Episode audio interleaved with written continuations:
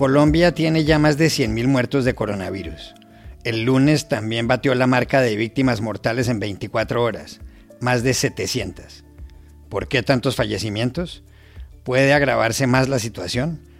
Hablamos en Medellín con el médico Jaime Ordóñez, doctor en epidemiología de la Universidad de Antioquia. La neozelandesa Laurel Hubbard se convertirá en los Juegos Olímpicos de Tokio en la primera atleta transgénero que compite en levantamiento de pesas en una categoría femenina. Es justo que se enfrente a mujeres en esa disciplina. Llamamos a Belém Velázquez, que ha formado parte del cuerpo técnico de las selecciones de alterofilia de Chile.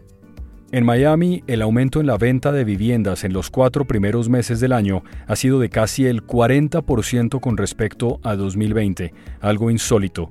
Lo normal es que los compradores tengan ahora que poner más dinero del que pide el vendedor. ¿Qué está pasando?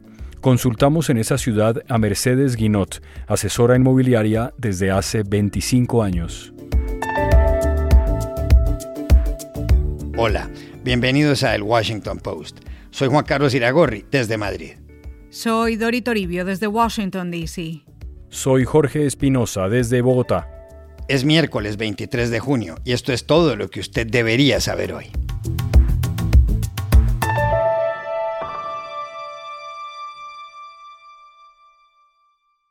Colombia superó el lunes los 100.000 muertos por coronavirus. Ese día el país llegó también a una cifra récord de víctimas mortales en 24 horas, más de 700. La situación respecto a la pandemia se ha agravado notablemente en los últimos meses. Desde marzo se han registrado 40.000 fallecimientos, lo que equivale al 40% del total. Hasta ahora ha habido 3.968.000 contagios confirmados. El número de personas vacunadas con las dos dosis es de casi 5 millones en un país con 51 millones de habitantes. ¿Qué ha sucedido en los hospitales colombianos en los últimos días? Llamamos en Chía, cerca de Bogotá, a Cindy Camacho, jefa de enfermeras de la Unidad de Cuidados Intensivos, la UCI, de la Clínica de Marlí. Los sentimientos que ha dejado la pandemia en el personal de enfermería han sido muchos, empezando por la tristeza, la tristeza de ver que cuando llegamos a turno encontramos un número de pacientes y al terminar nuestro turno entregamos el mismo número de pacientes pero con diferentes nombres porque al cabo de las 12 horas o más de turno que hemos tenido, varios pacientes de los que recibimos han fallecido y han ingresado otros en iguales o peores condiciones de los que ya se van de este mundo. Lo que ocurre en Colombia es una muestra más del mal momento por el que atraviesa Sudamérica. En esa zona del mundo vive el 5% de la población, pero allá también se acumulan el 25% de las muertes de coronavirus. En Brasil ha habido más de 500.000 fallecimientos. Perú, con 190.000, es el país del mundo con mayor cantidad de víctimas mortales per cápita. Y Paraguay, porcentualmente hablando, triplica en muertes a Estados Unidos. La pandemia se ha cobrado en todo el mundo la vida de 3.875.000 personas, según las estadísticas más recientes de la Universidad Johns Hopkins, y ha contagiado a 178.912.000. En Colombia los últimos meses han sido de sobresalto social. Desde finales de abril ha habido movilizaciones de protesta, entre otras, contra algunas políticas del gobierno de Iván Duque. En distintas marchas se han producido episodios de violencia, muertos, heridos, destrozos. ¿Por qué ha habido 100.000 muertos de coronavirus en Colombia? Se lo preguntamos ayer en Medellín a Jaime Ordóñez, doctor en epidemiología y quien trabaja en la compañía asesora en salud True Consulting. Esto sucedió por varios motivos. Hay factores biológicos, hay factores sociales y hay factores de gestión de la pandemia. En los factores biológicos, Colombia está circulando actualmente las variantes alfa y gamma, las inicialmente descritas en el Reino Unido y en Brasil. Es posible que esté circulando la variante lambda, que es del Perú, y en Colombia hay una variante propia que se identificó hace varios meses. Y todas estas son variantes de interés, es decir, son variantes que tienen mayor capacidad de réplica, son más agresivas que la variante original. En cuanto a factores sociales, pues la reapertura de la economía, los paros que tuvo el país, son factores que obviamente aumentan el contacto social y por tanto aumentan la velocidad de transmisión. Y en cuanto a factores de gestión de la pandemia, pues la vacunación en Colombia ha sido realmente muy lenta. Menos del 10% de la población cuenta actualmente con el esquema completo de vacunación, pero lo más importante, en Colombia no se ha hecho en el transcurso de la pandemia un programa de búsqueda activa de infectados asintomáticos como se ha hecho en muchísimos países del mundo. Actualmente Uruguay y Chile lo están haciendo. Y esto ayudaría muchísimo a cortar la cadena de transmisión. En Colombia deberían hacerse unas 250 mil pruebas de PCR diariamente, pero solamente se hacen más o menos unas 90 mil y eso afecta mucho la gestión de la pandemia. También le preguntamos al doctor Jaime Ordóñez si la situación puede empeorar. Pues ya la situación está tan complicada que la probabilidad de que aumente el número de muertes diarias, aunque ya solo se reportaron 650, ya se reconoció que hubo un error en el reporte fueron más de 750. Entonces, ya es muy difícil obtener más muertes diarias. Es decir, para que en Colombia hubiese más muertes diarias tendría que haber más población. Por decirlo de alguna forma, este es el peor resultado posible que podíamos obtener. Ahora bien, lo que sí va a suceder es que esta situación tan difícil va a durar más o menos unas cuatro semanas más. Entonces vamos a mantener unas cuatro semanas con valores excesivamente altos de mortalidad por COVID-19, más o menos hasta la tercera semana de julio. Ya a partir de entonces comenzará un descenso, pero es un descenso muy lento, en el cual se podrán observar unas 520, 500 muertes diarias en las últimas dos semanas de julio, que sigue siendo un exabrupto, y los valores que actualmente están teniendo Estados Unidos y Europa, aquí solamente los veremos hacia la tercera o cuarta semana de noviembre, es decir, dentro de unos cinco meses aproximadamente. Así que aunque hay una luz al final del túnel, este túnel aún es muy largo para Colombia.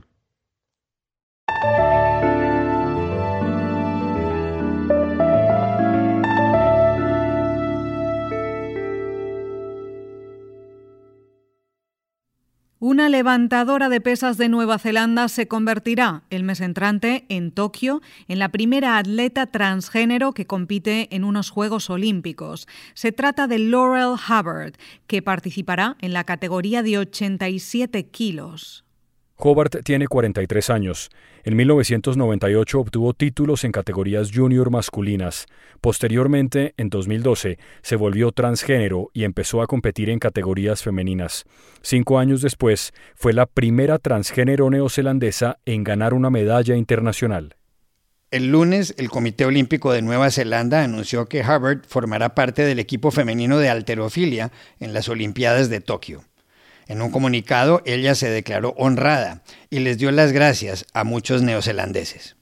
Casi de inmediato surgieron voces criticando nuevamente que una persona transgénero pueda competir en una categoría femenina y en una disciplina deportiva como el levantamiento de pesas. Argumentan que esas personas tienen más fuerza que las demás mujeres. La primera ministra de Nueva Zelanda, Jacinda Ardern, respaldó a Hobart dijo que todas las partes involucradas han cumplido las reglas establecidas, algo que han hecho la deportista y el equipo. and that's the case for Laurel, but also uh, the team in New Zealand. They have followed the rules. Esas reglas las fijó en 2015 el Comité Olímpico Internacional.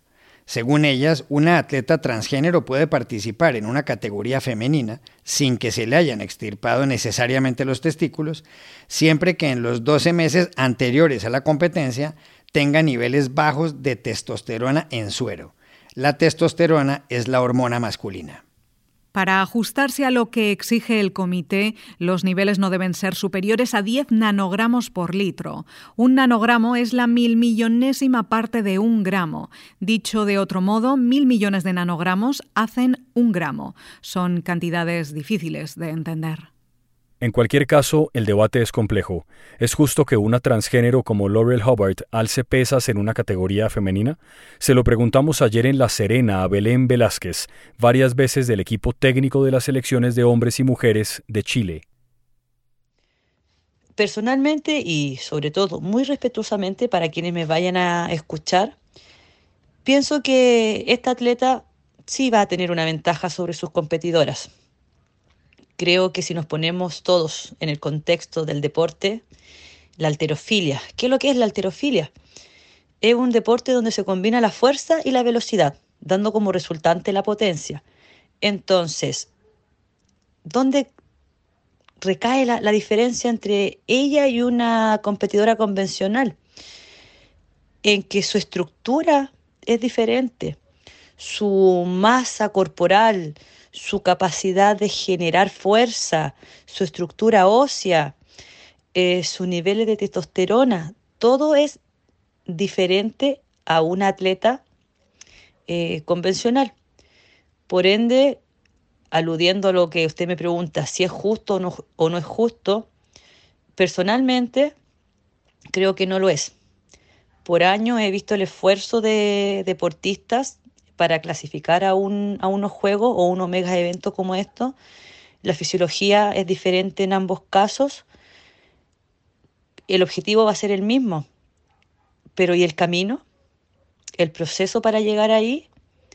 Yo creo que son interrogantes que, que dan para mucho y que ojalá se pueda discutir en, en un futuro, ya que estamos viviendo estos grandes cambios.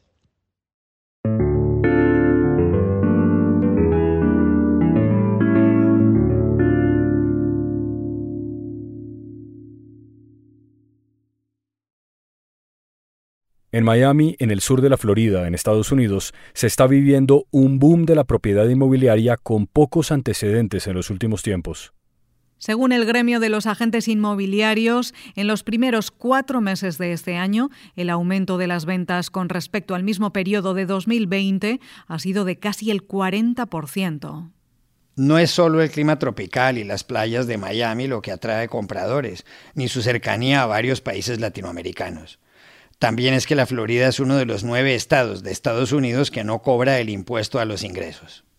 Miami tiene 400.000 habitantes y su área metropolitana es la tercera más extensa de la costa este de Estados Unidos. Su Producto Interno Bruto supera los 350 mil millones de dólares. ¿Qué es lo que está pasando? Se lo preguntamos ayer en esa ciudad a Mercedes Guinot, asesora inmobiliaria, realtor en inglés, con más de 25 años de experiencia en la capital del sol. Lo que está sucediendo es que en los últimos seis meses, diríamos, el mercado se ha disparado de una manera impresionante. Eh, tenemos eh, una escasez tremenda de propiedades y cuando salen al mercado, pues encontramos con que hay 20, 30 ofertas por la misma propiedad. ¿Qué ha sucedido? Que muchas personas que vienen de otros estados o de otros países no entienden la magnitud del problema que estamos enfrentando. Eh, propiedades entre 300 mil y 500 mil dólares, por ejemplo, salen al mercado, nos encontramos con 20, 30 ofertas, eh, hay que ofrecer 5 mil, 10 mil, 15 mil dólares por encima del precio del valor. Es algo que eh, no se entiende y que por supuesto está también frenando en este momento a muchos compradores que querían comprar hace seis meses y que ahora no pueden porque las propiedades han subido de tal manera que ya el precio que ellos tenían aprobado para comprar ya no existe, ya es mucho más.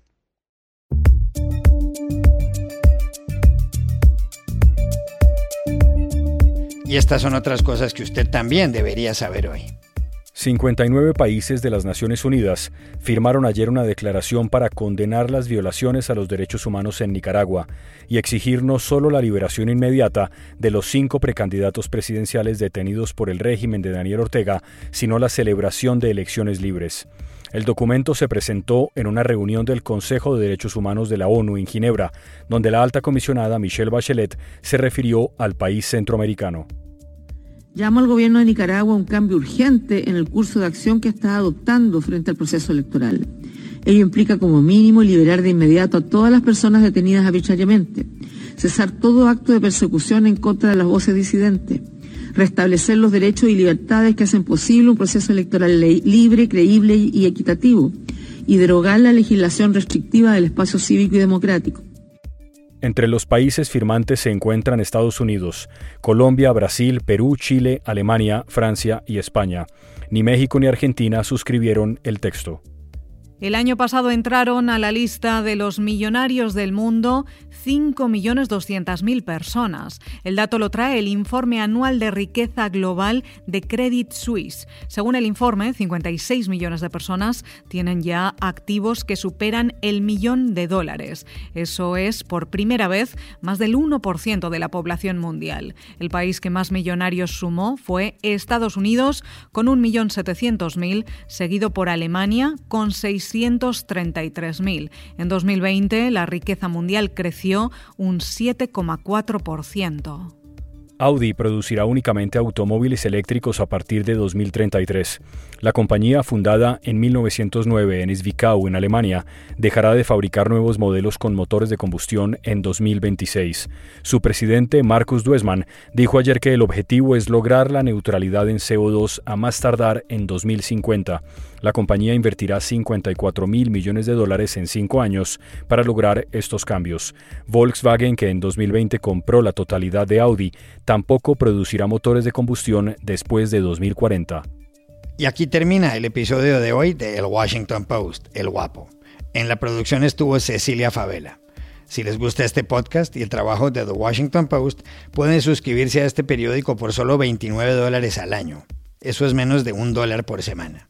Información en el sitio web washingtonpost.com barra subscribe, que en español se leería suscribe. Por favor, cuídense mucho.